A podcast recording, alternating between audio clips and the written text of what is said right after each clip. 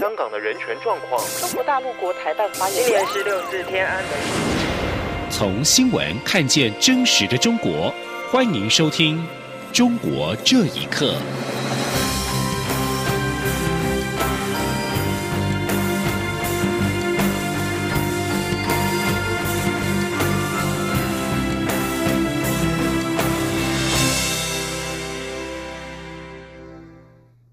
听众朋友们，晚安，欢迎收听《中国这一刻》，我是李自立。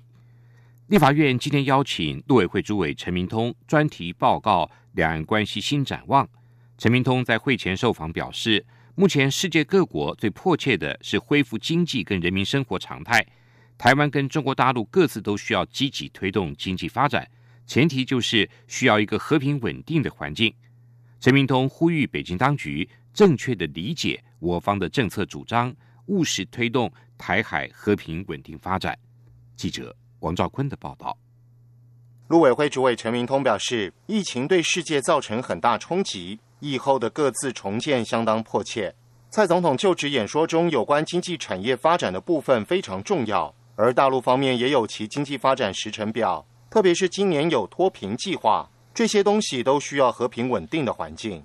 陈明通说：“怎么样来确保这个稳定环境是双方共同的责任的啊，双方共责的。所以，施政有它的先后顺序的。现在在整个全世界最迫切的，怎么样让能够复苏，让经济能够恢复，让人民的生活啊能够慢慢恢复常态，这才是真正重点。”总统这一次演说没有提到四年前就职时曾论述的1992年两岸会谈历史事实。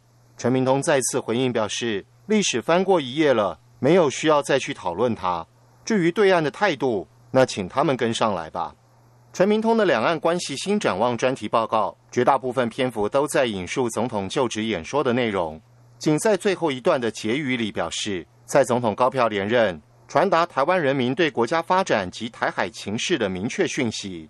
总统的就职演说，正是面对国际局势下国家战略发展的重要政策文件。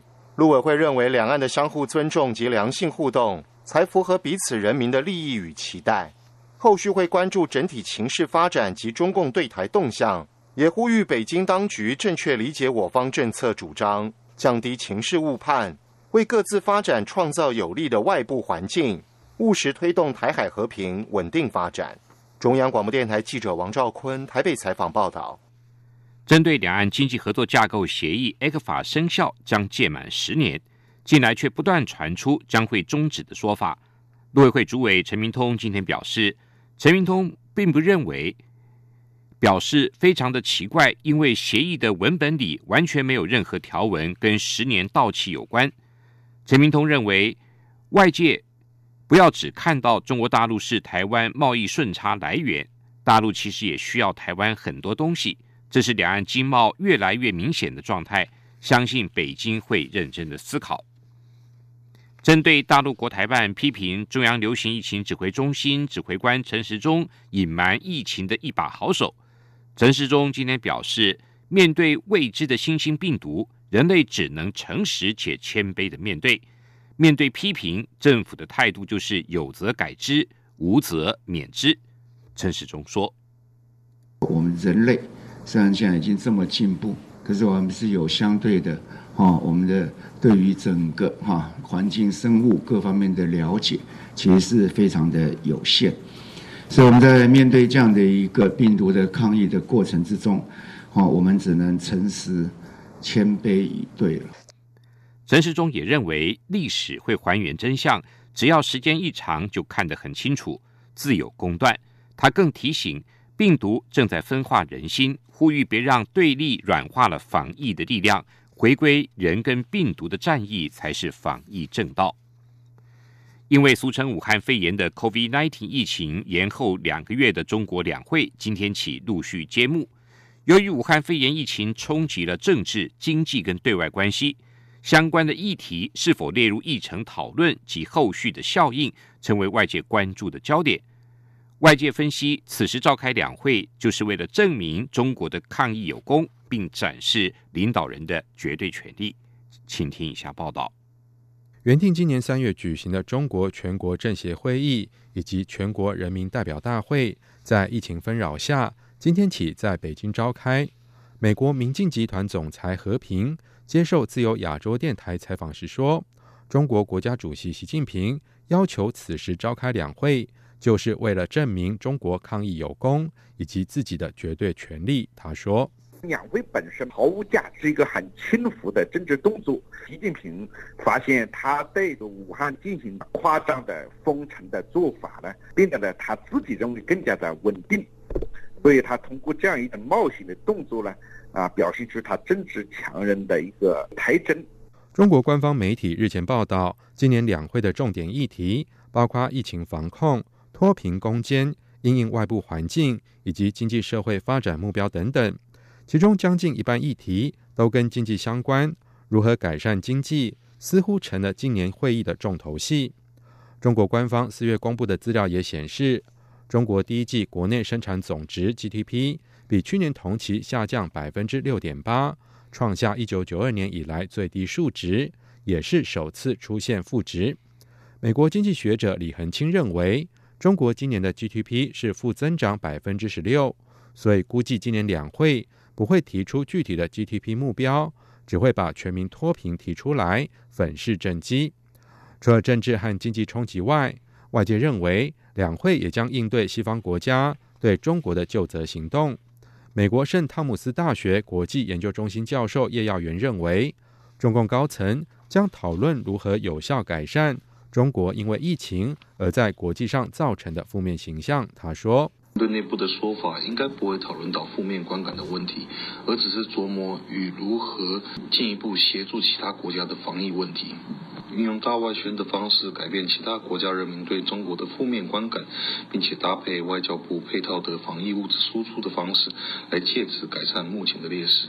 叶耀元指出，中国仍然需要透过全球市场消化内部过剩的产能，因此目前不会试图大幅改变对外政策。但是可能借此争取更多发展中国家的支持。以上新闻由央广整理报道。由美国主导、号称全球最大规模的海上军演——环太平洋军事演习，将于今年八月在夏威夷举行。届时将有二十五个国家参与，但中国并没有包括在内。学者认为这是美方的政治表态。也有军事专家指出，所谓军演必然有假想敌。而环太平洋军演的假想敌是谁，已经不言可喻。请听以下报道。根据自由亚洲电台报道，从二十世纪七零年代以来，美国海军每两年都会在夏威夷举行环太平洋军事演习。因 COVID-19 武汉肺炎疫情，今年的环太平洋军事演习只在海上举行，并延到八月十七号展开。演习时间从五个星期减到两个星期，预料内容包括反潜作战、海上拦截和实弹射击演练。中国解放军从二零一四年起连续两次没有受邀参与。两年前，美国以中国持续对南海军事化为由，撤回对中国的邀请，认为中国的行为与环太平洋军演的原则和目标不符。台湾军事专家、国家政策研究基金会研究员李正修表示，所谓的军演必然有假想敌，而环太平洋军演的假想敌是谁，其实已经不言而喻。他说：“虽然中国大陆一直说南海九段线。”水域里面的岛屿都属于中华人民共和国的固有领土嘛？其实这个美包括美国在内的所有国家都不接受。如果说美国把中国大陆纳入所谓的这个环太平洋军演的一员的话，那是不是就会引起这周边国家的疑虑？那你美国现在态度是什么？是把它当为盟友吗？能够借由这个环太平洋演习来贺阻？中国大陆的这样的一个野心的话，应该才是美国的最主要目的。台湾淡江大学国际事务战略研究所副教授黄介正认为，中共解放军再度被拒之门外，视为美军的政治表态。他说：“因为中国大陆在南海的种种呃这个填海造岛的种种行为，美国又邀请他们参加环太平洋演习的话，也就是表示在某种程度上变成。”美国默认了中国可以这样做而不受到呃处罚。黄介正表示，这项号称全球最大规模的海上军演具有多重意义。他说，海军本身就是穿着军服的外交官，有军事外交的功能，也是奠定美国作为世界海军领头羊的地位。借由演训，让盟国彼此之间的军官建立私人的友谊。央广新闻整理报道。中国官方发布网络安全审查办法，将于近日实施。当局指称，采购网络产品跟服务可能带来国家安全的风险。采购业者表示，现在受管制的领域已经是全方位了，整个社会好像都在受到全面挤压。民众表示，网络新规的公布，即是中国社会进入更严格的管控。请听以下报道。根据自由亚洲电台报道。中国国家互联网资讯办公室等十二个部门日前联合发布《网络安全审查办法》，并将于六月一号起实施。中国网信办负责人指称，这项规定是透过网络安全审查，避免采购产品和服务造成关键资讯基础设施的风险和危害，保障设施供应链的安全，并维护国家安全。新规定所指的关键基础设施包括了电信。广播电视、能源、金融、公路、水路运输、铁路、民航、邮政、水利、社会保障、国防科技、工业等领域。对此，广西采购商维宁受访时表示，现在当局对网络安全的管控已经是全方位了，令人觉得恐怖。他说。现在管制的东西已经是全方位的了，其实已经是了。然后不同的形式，特别是通过大数据来管控这种东西，其实也是很恐怖哦。可以定点通过这种数据东西管理到每一个人。现在整个社会好像全方位都受到挤压哦。北京诗人王藏表示，网络安全审查法的公布，即是中国社会进入了更严格的管控。他说。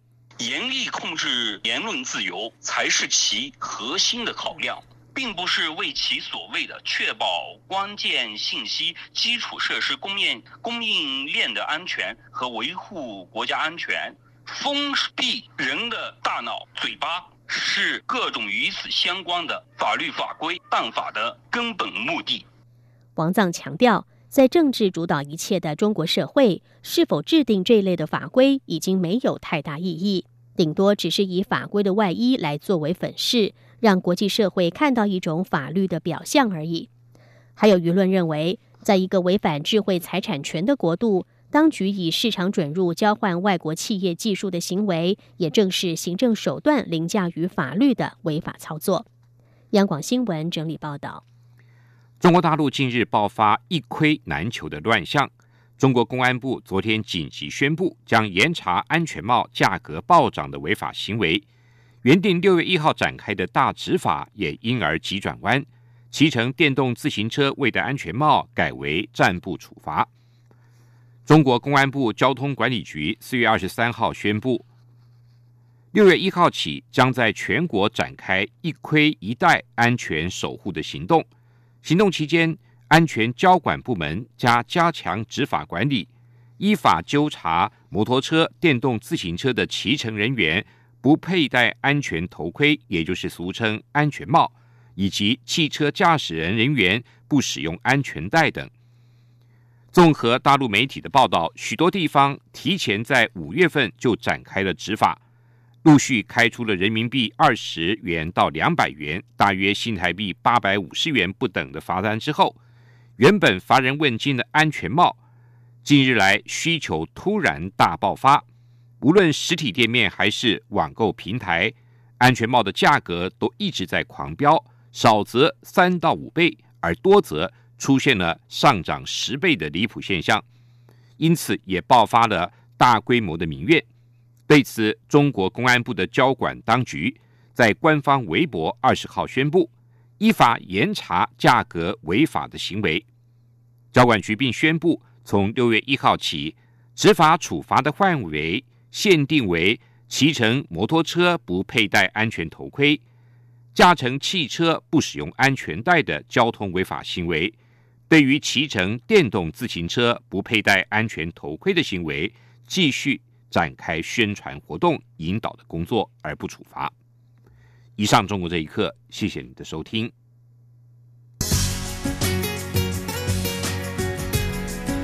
这里是中央广播电台台湾之音。